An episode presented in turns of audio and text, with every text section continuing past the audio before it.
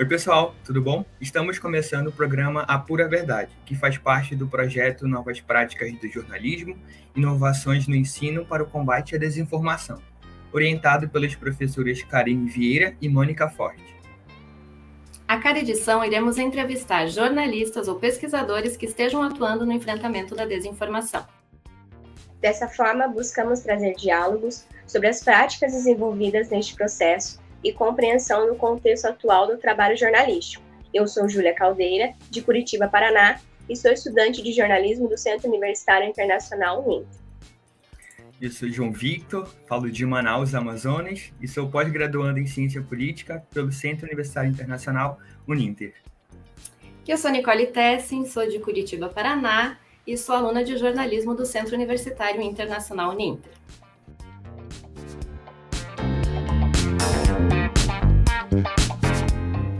Nesse programa, vamos conversar com Chico Marés, coordenador de jornalismo da agência Lupa, onde trabalha desde 2017. Formado pela Universidade Federal do Paraná e Master of Arts em jornalismo interativo pela City University of London.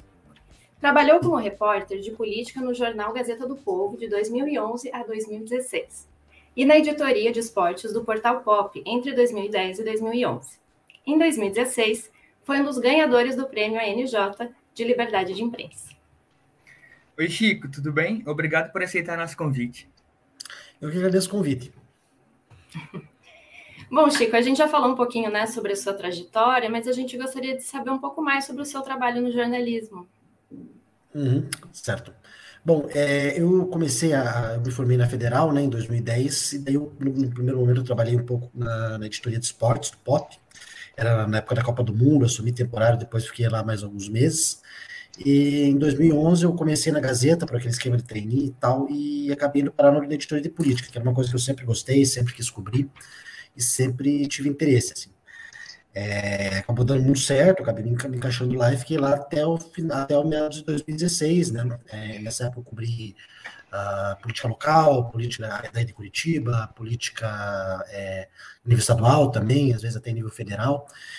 E a partir de 2000, mas só que no final de 2016 eu decidi fazer um mestrado, né? Eu acabei indo morar um ano na Inglaterra é, mestrado de jornalismo interativo e tal, que é basicamente jornalismo online e tal, é, ferramentas de, de, de, é, na internet que permitem uma, novas linguagens de jornalismo.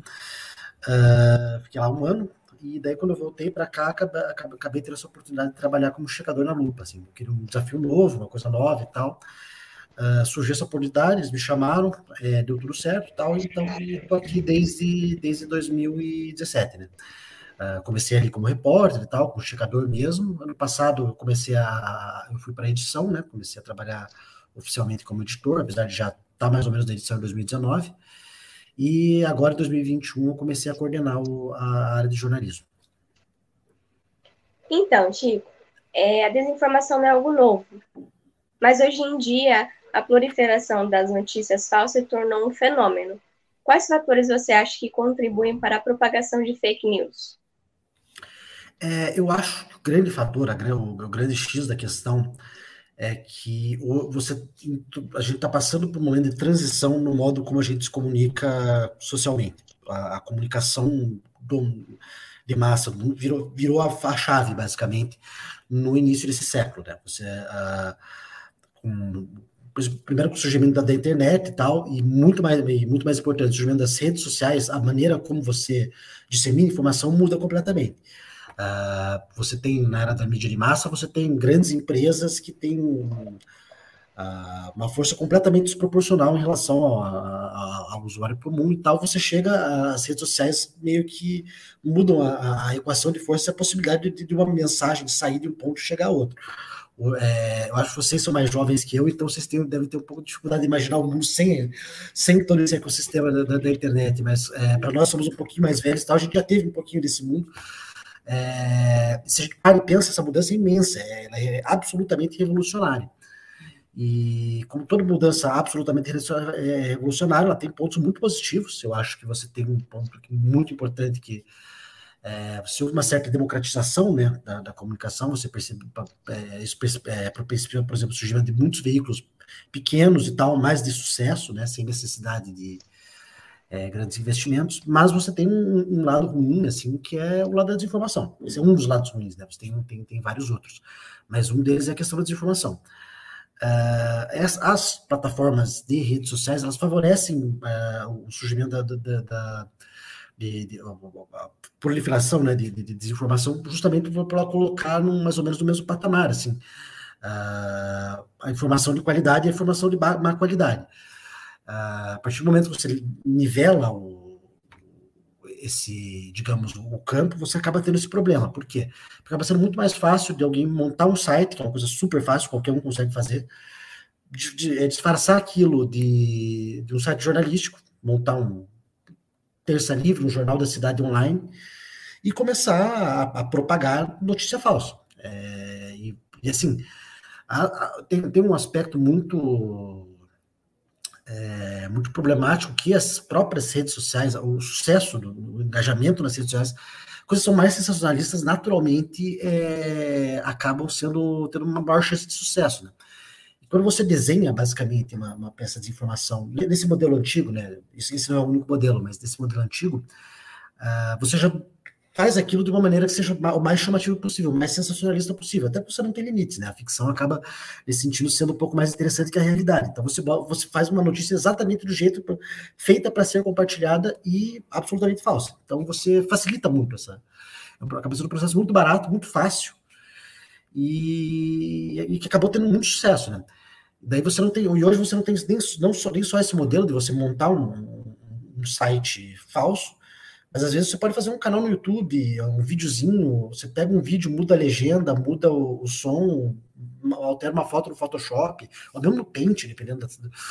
E, e, muita gente cai, assim, você acaba gerando conteúdo que tem muito potencial de engajamento e, e, e vai, tá ligado? Você. Então você tem esse problema. Você tem esse problema principalmente a partir do, da segunda década né, do, do século XXI, que é essa proliferação né, de desinformação.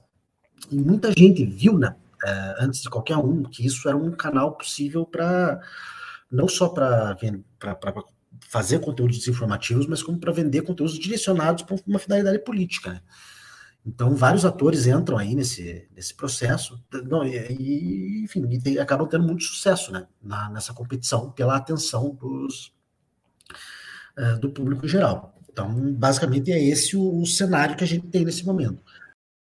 Eu acho que demorou um certo tempo, mas agora já, já há uma adaptação, a gente já está já tá num segundo momento, assim, um momento em que há um, as próprias plataformas de redes sociais, os veículos de comunicação, enfim, a própria sociedade já há uma reação a essa, essa, essa proliferação da desinformação, mas num primeiro momento isso acabou sendo um sucesso muito, muito grande. Então, enfim, isso está tendo impacto até hoje. Perfeito, Chico. Nesse gancho de proliferação, é, na sua opinião, como você acredita que a gente pode minimizar os impactos dessas notícias falsas divulgadas nas mídias sociais digitais e quais seriam as medidas que poderiam ser adotadas nesse sentido? Salve. Acho que depende muito de quem somos nós. Assim, é, nós como usuários, nós como jornalistas, nós como a sociedade, acho que cada um tem um, certo papel que pode desempenhar.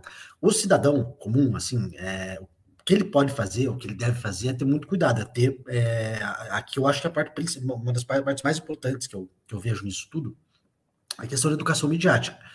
Porque um dos efeitos dessa, dessa revolução, digamos, na, na, na comunicação é o fato de você. Uh, tem várias pessoas que passam a ter acesso direto ali às redes sociais, mas que não tem uma, uma dificuldade muito grande de entender como a comunicação funciona e entender como elas podem ser manipuladas, como elas estão sendo manipuladas.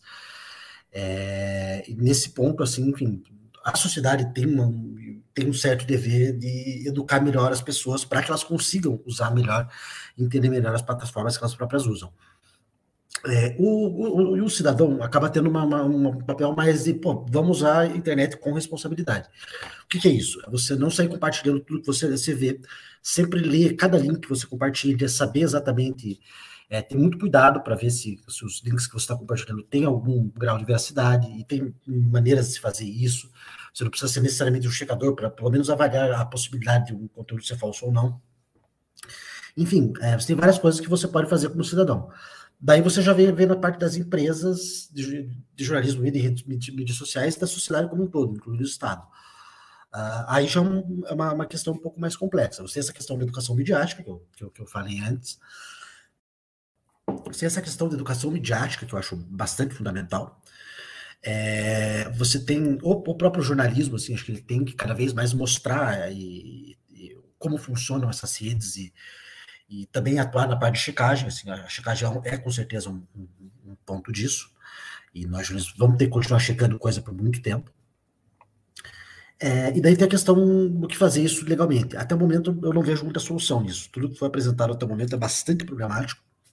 Você tem discussões sobre penalização por fake news, esse tipo de coisa. É, eu acho que tudo, todos os projetos que apareceram até agora são muito complicados ao ponto porque é muito difícil você definir legalmente o que é uma notícia falsa. É, e um projeto desses acaba sendo. Vários projetos deles passaram em outros países, especialmente países de uh, de menor desenvolvimento humano e têm sido usados mais para punir a imprensa tradicional do que para, de fato, ataca, atacar o problema da desinformação. Mas, enfim, são várias coisas que precisam ser feitas, assim, e vários, e vários atores e vários stakeholders né, nesse, nesse processo. Chico, até que ponto você acredita que a desinformação pode ser compreendida como uma estratégia de poder? Ah, ela é uma estratégia, ela pode ser uma, um, eu não sei se ela é uma estratégia de poder, ou se é um elemento de uma estratégia de poder, mas com certeza ela está envolvida, é, é, uma, é uma questão de poder. Sempre que alguém produz uma, é, uma peça de informação, a primeira coisa, e até mesmo qualquer coisa para a internet, você tem que pensar quais são os motivos, o que, que ela está indo atrás. É, alguns produzem informação puramente por dinheiro. Tem casos de pessoas que montam sites para montar clickbaits para tirar dinheiro de, de AdSense. Isso é digamos, a forma mais básica, mas mas isso, assim, esse, na verdade, esse é um modelo até antigo, assim, um modelo que hoje nem tem muita mais gente, nem é tão viável, assim. É, e hoje o que mais se tem é desinformação promovendo uma determinada causa política, ou tentando ah, despromover a causa política adversária. Então, sim, é uma estratégia de poder. Você vai criando uma narrativa, né? É, só que, como toda narrativa, ela acaba, acaba sendo confrontada com a vida real, que, tem, que às vezes apresenta fatos diferentes. Então, a, a desinformação é usada para moldar o mundo real para a narrativa que um determinado grupo político quer que seja verdadeiro. Então, sim, isso é uma, com certeza, a desinformação acaba sendo uma, uma parte importante dessas estratégias. E quando a gente fala da extrema-direita brasileira, por exemplo, é, a desinformação é fundamental. Assim, foi ela não foi o principal, não sei se é o principal motivo que ela, que ela, que ela chegou ao poder aqui, mas ela com certeza foi um elemento absolutamente significativo, porque muita coisa foi, você criou toda uma narrativa na qual muitas bordas ali acabaram sendo, ah, digamos, polidas com conteúdos de, de, de informação. Ah, e ela tem uma segunda coisa que às vezes ah, não se fala tanto, que não é, não é, nem, não é nem só você criar essa narrativa, mas você também criar o uso dessa narrativa como uma espécie de retroalimentação. Você tem um grupo, digamos, de apoiadores da mesma causa política e você acaba usando informações falsas para, digamos, fidelizar esse grupo. Você vai compartilhando, você vai, enfim. Você tem esse processo também, você acaba criando uma coesão, né? A, e assim, o, geralmente existem alguns sentimentos tá, uh, que são particularmente fortes para serem usados como uma forma de coesão de grupo. Uh, medo, é, medo acho que seria o mais, mais forte deles. Você cria uma coisa, isso é uma coisa que já tem, você vê em toda a história. Você por exemplo, a, o nazismo usava o, anti, o antissemitismo justamente com isso, um elemento de coesão, o medo do outro, enfim. E você vai ver em qualquer momento da história, você vai ver alguma coisa parecida. E nesse caso tem muito a questão assim do, do, do da extrema direita é o, o medo da, da, da, das pessoas que vão atacar sua família, que vão, enfim, é, e a desinformação é muito usada para isso, para criar essa coesão através do medo. Então, a desinformação é, é uma estratégia política, é um elemento de estratégia política e tem várias funções dentro desse de uma, uma determinada estratégia. É, Chico, você tocou no assunto né, é, de penalização de usuários e medidas que são usadas nos países para combater a desinformação.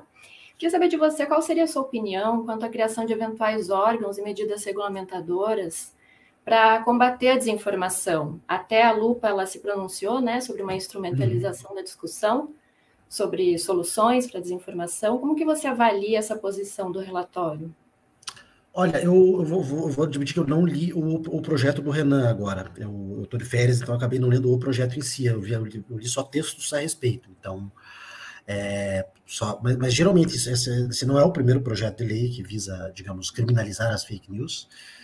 E, no geral, eles têm basicamente o mesmo problema, que é definir o que, que é uma, uma, uma desinformação, o que, que é fake news, o que, que é uma notícia falsa. É, aí é uma questão muito, muito grave, muito delicada, porque você uma coisa é você escrever uma lei com uma determinada intenção e tal, mas assim, quem escreve a lei não é quem julga a lei. Uh, você tem que ter, uma definição muito clara do que é desinformação. Pelo que eu vi, nenhum desses projetos tem uma definição muito clara, e eu acho muito difícil você juridicamente fazer uma definição muito clara. Qual que é o problema aqui? Por exemplo, você cria uma lei, digamos, ah, é, é, é crime cometer fake news. Claro, vai ser uma coisa um pouco mais elaborada que isso. Mas o que, que é? Daí você vai, vai, vai entrar um caso assim alguém vai entrar com uma ação com uma Folha de São Paulo, leu a matéria que ela não gostou, falou, isso aqui é fake news, vai lá o juiz e dá ganho de causa. Como é que fica essa situação? Ou melhor, a Folha de São Paulo tem, tem advogados muito bem pagos. Imagina um jornal no interior do Paraná. Jornal independente, pequeno e tal, faz, mas faz trabalho sério, faz trabalho legal, vai lá um político de alto cacife e, e processa os caras. Como é que fica a situação? É, então, é muito delicado você tratar disso. Não, não é uma questão fácil. É, teve um estudo recente, é, que foi feito em vários países africanos, que criaram leis anti-fake news, basicamente.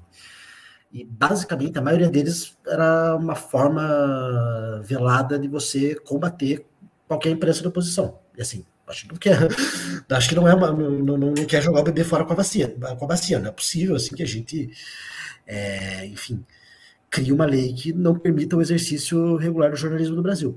Isso tem ainda outros problemas. Às vezes, por exemplo, é, você teve um caso esse ano que a Folha de São Paulo fez uma matéria sobre data de validade de vacinas. Acabou sendo uma, foi uma barrigada, basicamente. Foi uma matéria muito mal, mal apurada, é, que ela não, não, não avaliou os problemas na base de dados e acabou sendo uma informação assim não era exatamente falsa, mas ela era, era com base em dados verdadeiros, mas que não refletiam a realidade, basicamente.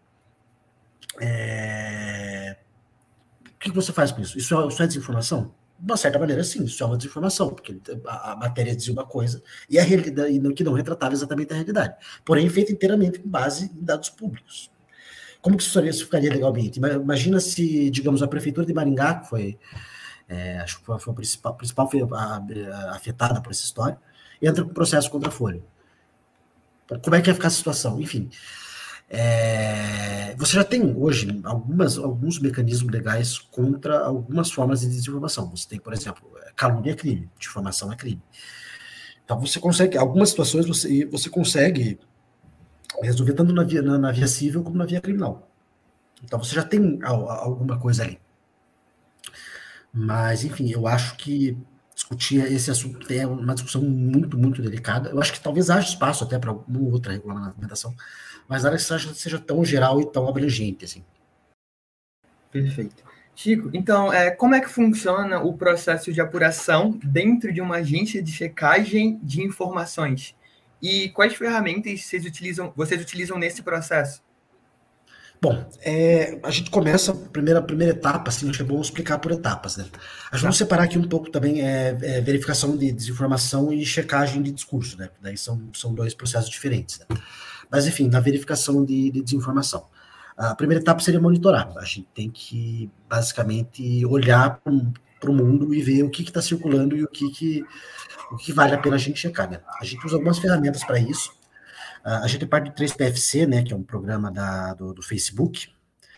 É, e, é, eles têm uma ferramenta própria de monitoramento, que eu até não posso entrar muito em detalhe por uma questão de, de, de, de, NDA, mas a gente tem essa ferramenta que a gente usa e ela funciona mais ou menos.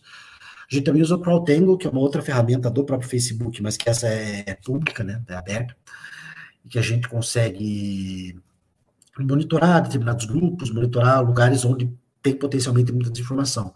A gente tem um WhatsApp, é, que a gente recebe denúncias né, de, de desinformação, e-mail, outros canais de contato também, mas no WhatsApp especialmente a gente recebe muita coisa, muita mensagem. Uh, e uh, TweetDeck também para ver o Twitter, enfim, você tem várias ferramentas ali que te ajudam a, a perceber, basicamente, a, dar, a, tirar uma medida de como, como estão as redes sociais. Uh, algumas redes são um pouquinho mais complicadas que as outras, por exemplo, o WhatsApp, a gente obviamente não tem como saber o que está rolando dentro da maior parte do WhatsApp, porque, enfim, os grupos e as mensagens são privadas, né? A gente consegue pegar sample do que denunciou para a gente ou, ou de grupos públicos. É, mas enfim, a gente vê o que está rolando no dia, a gente vê o que realmente está viralizando, que está sendo compartilhado em mais uma plataforma, que tem bastante compartilhamento. E, claro, é, outra coisa que é fundamental, que tenha potencial de dano, seja uma, uma e que tenha interesse público. Então, assim, se a gente vê que cumpre tudo, é uma coisa, é um assunto de interesse público, tem potencial de dano, tá viralizado, tá em várias plataformas, enfim, daí a gente achou ali. E é claro, nesse momento são todas as suspeitas, né? A gente não tem nenhuma peça de informação de verdade, porque a gente não avaliou, a gente não tem ainda como dizer. A partir disso, a gente distribui isso entre os repórteres, né, entre os checadores, que vão fazer a apuração. Né? E aí é uma apuração basicamente jornalística. Assim, você pega aquilo, você vai atrás, assim, tá, tem uma foto aqui, digamos, dizer que são duas pessoas X, é o Lula abraçado com a Nélia. A gente vai ver, não, quem que é essa pessoa que está com o Lula? Que, de onde vem essa foto? Enfim, você faz todo o processo de, de busca reversa e tal, e acha lá. É, depende muito também de, as ferramentas que você usa para isso acabam sendo muito de acordo com de caso a caso. Assim. Por exemplo, se é imagem, você tem várias ferramentas boas de busca reversa de imagem. Se é texto, enfim, é, você busca no Google, enfim, vai atrás das notícias, vai atrás da base de dados, enfim. É, tem várias ferramentas, é até, é, é, difícil ficar falando uma por uma, que é muita, muita coisa mesmo para você explicar. O, mas você vai basicamente construindo o caso. Você pega aquela, aquela foto e vai dizer, não, peraí, esse cara é o cara X, porque ah, essa, essa foto foi publicada em 2017, tal, no site X, identifica ele como tal. A gente viu, foi atrás do, do, do contato do cara, era ele mesmo, enfim. É, você tem que juntar o maior número possível de provas, por assim dizer, de que aquele conteúdo é, é, é falso ou, ou que é verdadeiro, né? E daí, enfim, você monta um texto e tal, indica todas as fontes, todos os motivos pelo qual aquele conteúdo é, é falso, e passa para o editor, né? Passa para o editor. Daí, daí, todo esse, daí acaba um processo de rechecagem, que basicamente não é bem uma checagem, assim, mas você só verifica se está tudo certinho, se está bem provado, se não está bem provado. Enfim, se está tudo pro, pro, provado, texto está redondo, pá, daí publica. Basicamente é esse o processo. E se não tivesse, por exemplo, ah, aquela foto ali parece ser de 2017, mas o fato de ser de 2017 não, não, não desprova. Aí, volta para o repórter, vai ver, não, vai aprofunda essa apuração aí. Enfim, você tem várias, várias, vários resultados possíveis. Às vezes você vê ali, não, ó, isso aqui não prova nada, a gente não tá, não tá sólido, descarta. Então, se tá bem, tá bem provadinho, bem certo, e pá, daí sim vai para a publicação. E daí isso, claro, não, não nos exime de cometer eventualmente erros. Daí você tem todo o processo de correção e tal, enfim. E caso haja isso, tem toda uma política já estabelecida e pública de correção. Mas o nosso, nosso trabalho é basicamente isso. É, Chico, a checagem ela não circula na mesma rapidez que as fake news, né? Como avaliar o impacto do fact-checking na sociedade? Quais estratégias que a Lupa vem desenvolvendo para ampliar o conhecimento da sociedade sobre o trabalho de checagem? É, é, isso é um, é um problema, né? Você, às vezes, você dizer que uma coisa é. Você, a checagem vai ter 500 compartilhamentos e a, e a, a fake vai ter 5 milhões. Acontece, acontece com muita frequência, na maior parte das, das vezes isso é verdade. É, eu acho que o nosso trabalho, às vezes, é. é primeiro, você fornecer esse, esse, esse material né, de checagem para quem recebe isso, Uh, você, mas também a gente tem um trabalho de educação midiática e tal, que eu acho que é bastante importante também, que é, que é um processo paralelo que não é bem da minha área, mas que é, uma, é, uma, é um ponto importante também. É, esse é o ponto que eu estava falando muito sobre a questão de educação midiática, enfim, ser uma coisa importante, justamente a, a, as, as, notícias falsas se espalham tão rápido, justamente porque não, não há essa. a nossa população não está bem educada para lidar com as mídias que tem. Não só a nossa população, como a população do mundo inteiro, para falar a verdade. Mas é, a gente tem que ter, ter essa estratégia, tentar, enfim, tem toda uma estratégia de rede social, tentar, com qualquer jornal, tentar ganhar o máximo de visibilidade possível. É, mas é um problema, é um problema que a gente reconhece que. Mas também tem uma, tem uma questão muito grande, também que é a questão de poder de fogo, né? Você vê hoje grupos muito bem organizados para para disseminar notícias falsas, às vezes financiados de maneira misteriosa, por assim dizer. Enquanto a gente é uma empresa pequena, com um orçamento pequeno, a gente consegue fazer o que a gente pode. Então, mas a gente busca tentar chegar no máximo de, de pessoas possível, assim, é, para através do também manter você manter um texto simples, acessível, enfim. A gente tem desenvolvido algumas novas estratégias e tal para tentar agilizar um pouco esse processo, enfim, de checagem, mas é, ainda é um, é um desafio. Um outro ponto que eu acho importante também, como eu tinha falado anteriormente, é o, o 3PFC, que ele é uma, uma ferramenta que só, ela só funciona no ecossistema Facebook e Instagram, né? É, mas eu acho que ele tem uma, tem, tem uma outra, um outro fator importante, porque no 3PFC eles usam checagens, né? Para avaliar conteúdos que estão circulando dentro dessas duas plataformas. Então ali, tipo, para cada sempre a gente vê um conteúdo falso circulando ali, consegue provar que é falso e marca ali e vai, vai circular com uma etiqueta dizendo, olha, esse conteúdo é falso, blá blá blá blá.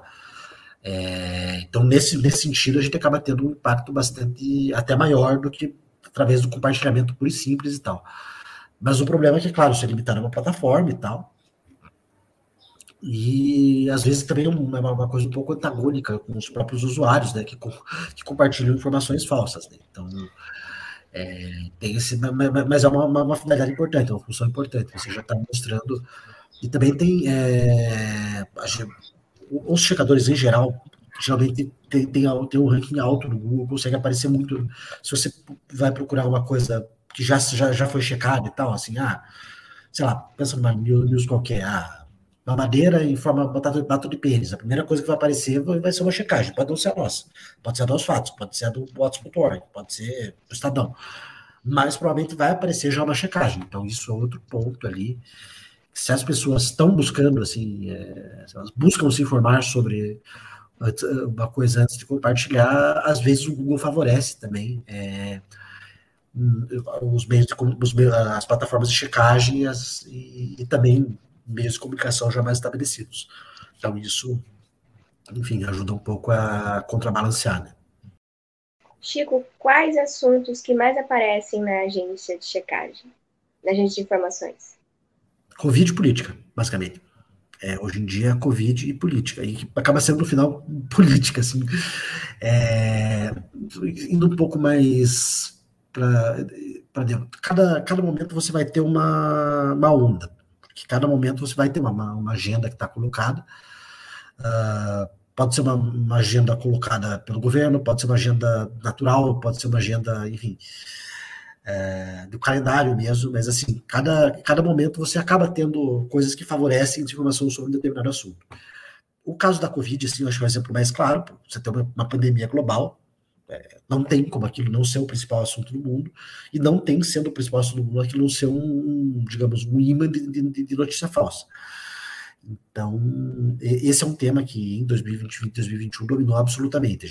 Eu já até perdi as contas de quantas checagens a gente já fez sobre, sobre Covid-19. Uh, passa das 500, 600, 700, sei lá. Já muita coisa, muita coisa mesmo. Mas, é, como a gente estava falando antes sobre é, estratégias políticas e tal, geralmente a gente checa muito conteúdo que é de política. E por política, pense no, no, no mais amplo possível. Isso faz desde a pauta, desde pautas de comportamentais, assim, como pauta de como informação sobre o movimento LGBT, sobre, enfim, é, aborto, ou até falsas sobre determinados políticos. Aqui vai, no, no, no grande espectro. O que exatamente, mais detalhes, vai aparecer, geralmente é uma coisa mais, enfim, determinada pela agenda. Por exemplo, é, é, quando teve na Pfizer, apareceu na CPI, a gente notou que apareceu muita notícia falsa, especificamente sobre a vacina da Pfizer. Umas duas semanas. É, você tem, por exemplo, lembro, lembro um exemplo bom, que é o Glauber Braga, deputado. Eu lembro que ele, uma vez ele falou, ele brigou com o Sérgio Moro numa comissão da Câmara. No dia seguinte você tinha um monte de coisas sobre, sobre o cara, assim, tipo, nunca tinha aparecido nada sobre ele. No dia seguinte tinha é, coisas. Eu, eu lembro, tinha, tinha, um vídeo, que era um vídeo absurdo, assim, não tinha absolutamente nada a ver com o cara, mas tinha 200 mil compartilhamentos.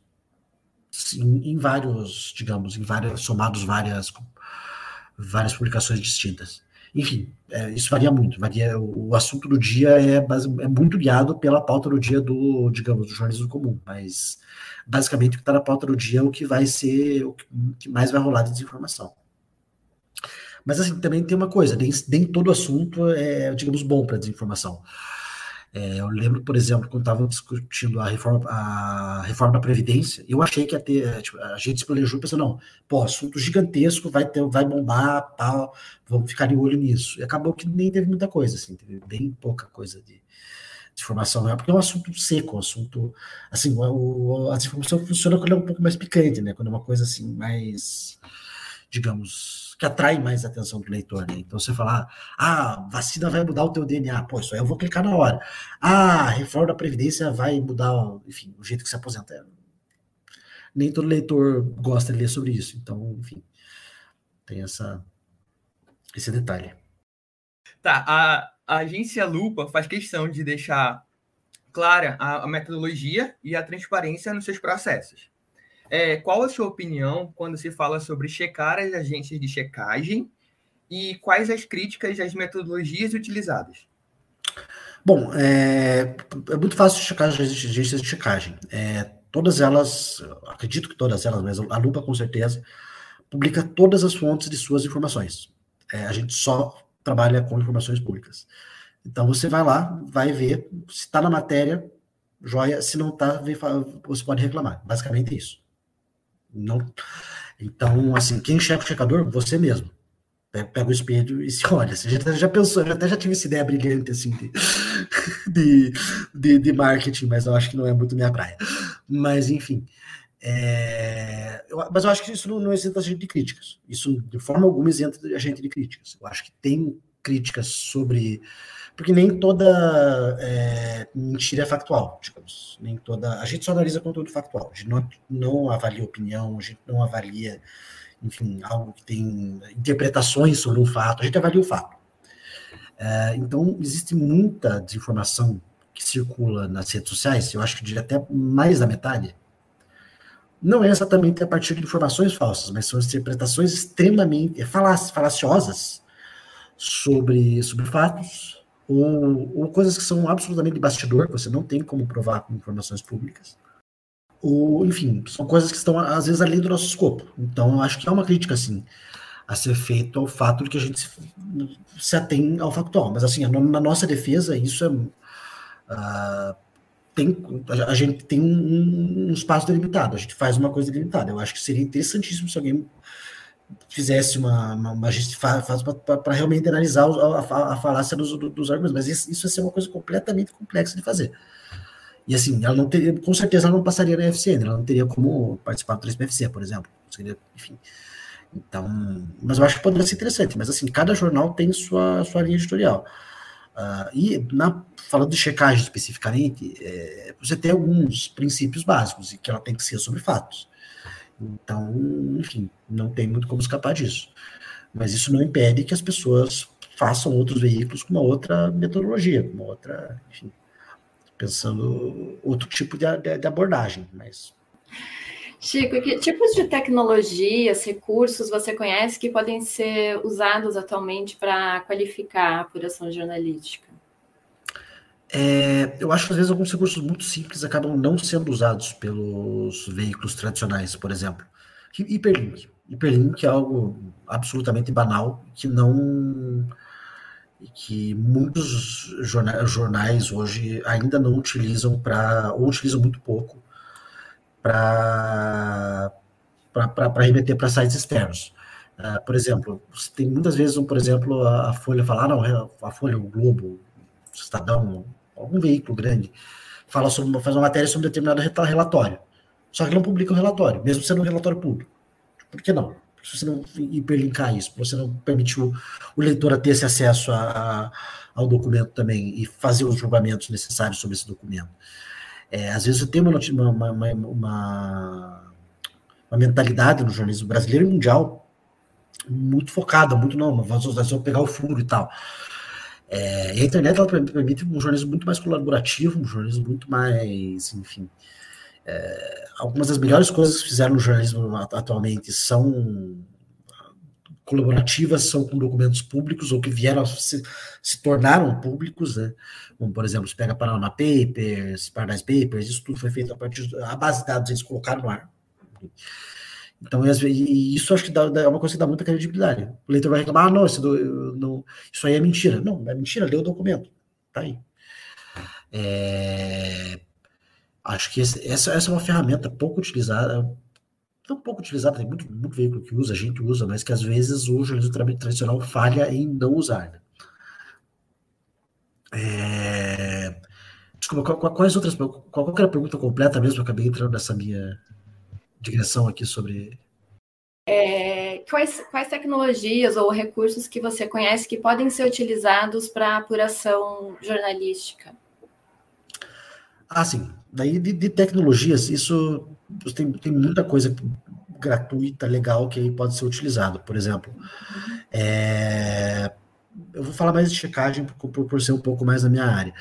Mas no caso, por exemplo, de checagem de vídeo. É, é sempre muito difícil você buscar a origem de determinado vídeo, porque para imagem, é, pesquisa retroativa de imagem é relativamente fácil, mas para vídeo é mais complexo, porque, enfim, são sei lá quantas imagens, 24 imagens por segundo, 30, 60, sei lá.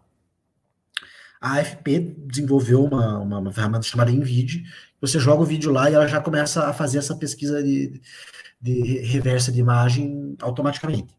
Então, isso acaba sendo muito útil, por exemplo, para você ver se um determinado vídeo. Isso pode ser usado pra, não só para jornalismo, é, para checagem, mas no jornalismo em geral. Às vezes você tem um vídeo lá, o cara diz: Ah, esse vídeo aqui, esse bombardeio aqui ocorreu na faixa de Gaza agora. Você vai lá, joga pela busca reserva. Aí você vai, não, você acha que, na verdade, esse vídeo já estava circulando há três anos atrás. Então, essa é uma ferramenta, por exemplo, que pode ser, pode ser muito útil para quem faz cobertura internacional, para quem enfim, está com um conflito, uma determinada situação dramática, assim. É, você tem outras é, ferramentas, por exemplo, de, de, busca de revés de imagem já, já, já são muito boas, mas se de forênsica de imagem também, você consegue avaliar se a imagem tem alguma forma de, de, de, de, é, posso dizer, de, manipulação, de edição. Enfim, é, a internet, assim, ela abriu uma possibilidade de, leques, assim, para apuração que não, há 20 anos atrás você nem sequer sonhava. Hoje você tem informação pública, você tem de, é, enfim, de capacidades de apurar só usando, enfim, uma meia dúzia de programas em um bom buscador, cara, são imensas. Então, é, eu acho que é um momento muito legal para você fazer jornalismo hoje. Eu, eu, eu fico, às vezes eu ficava pensando assim, eu tinha que apurar um negócio assim na, às vezes começando, pô, como que eu faria isso aqui há 20 anos atrás? Como que eu faria isso em 1993? Tipo, o leque que se abriu de conhecimento é, é absolutamente imenso, então, e, e rápido, e facilita muito, né? Então, enfim, é, o que menos falta no mundo é ferramenta para fazer coisas legais.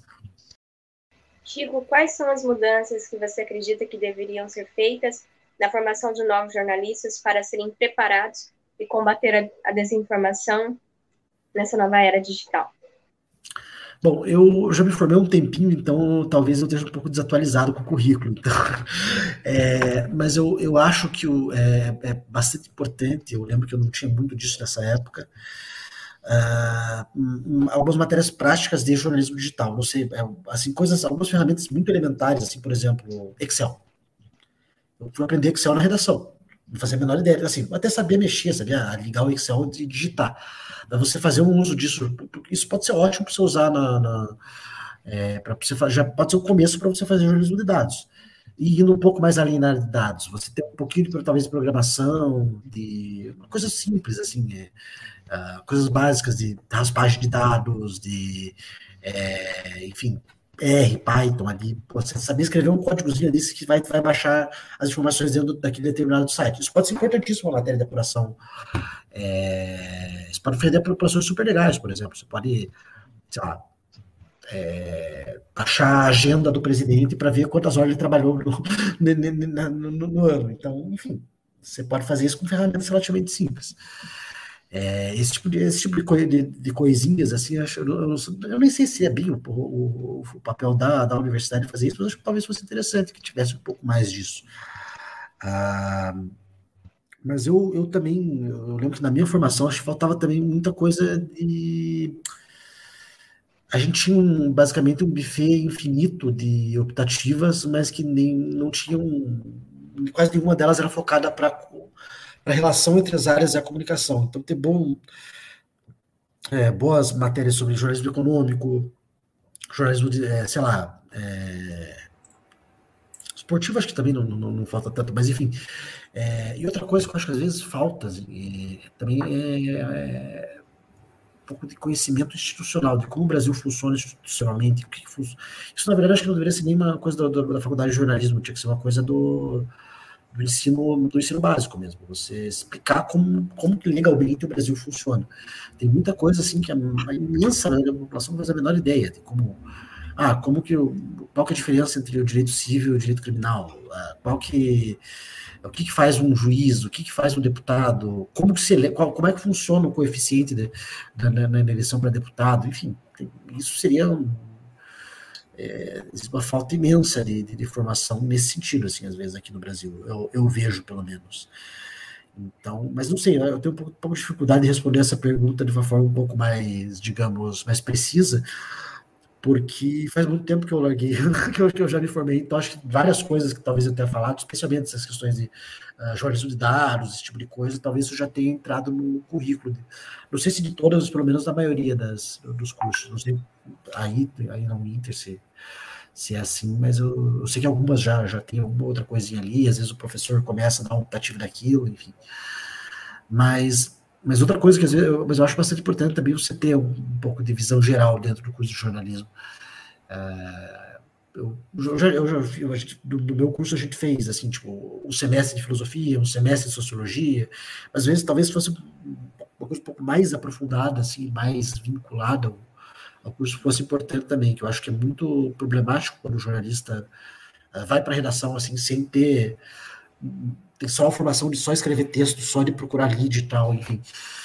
É, às vezes isso atrapalha para o processo de apuração, para o processo de você conceber a pauta, de você é, entender o problema.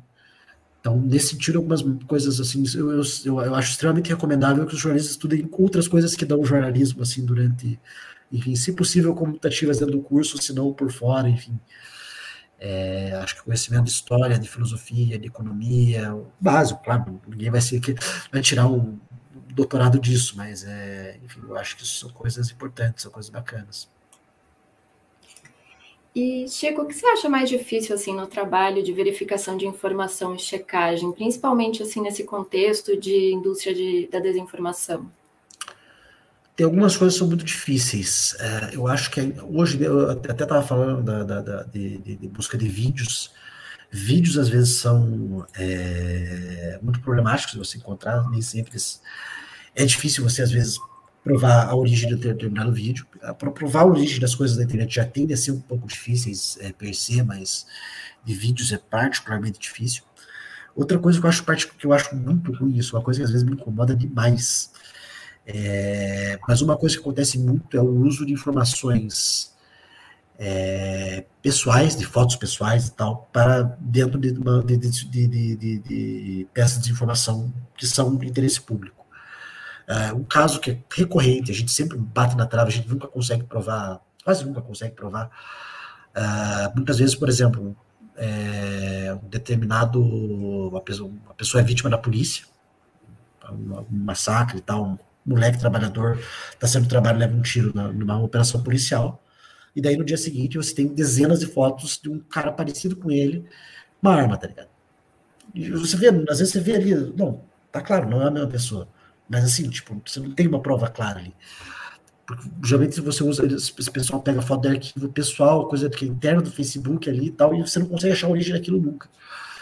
E você não tem colaboração nenhuma da polícia para te ajudar, enfim, motivos óbvios. É, esses casos assim, por exemplo, isso é uma coisa que a gente tem uma dificuldade imensa, assim, é, eu acho que o que mais me incomoda, assim, você pega, geralmente é para falar mal do moleque que acabou de ser assassinado, tá ligado?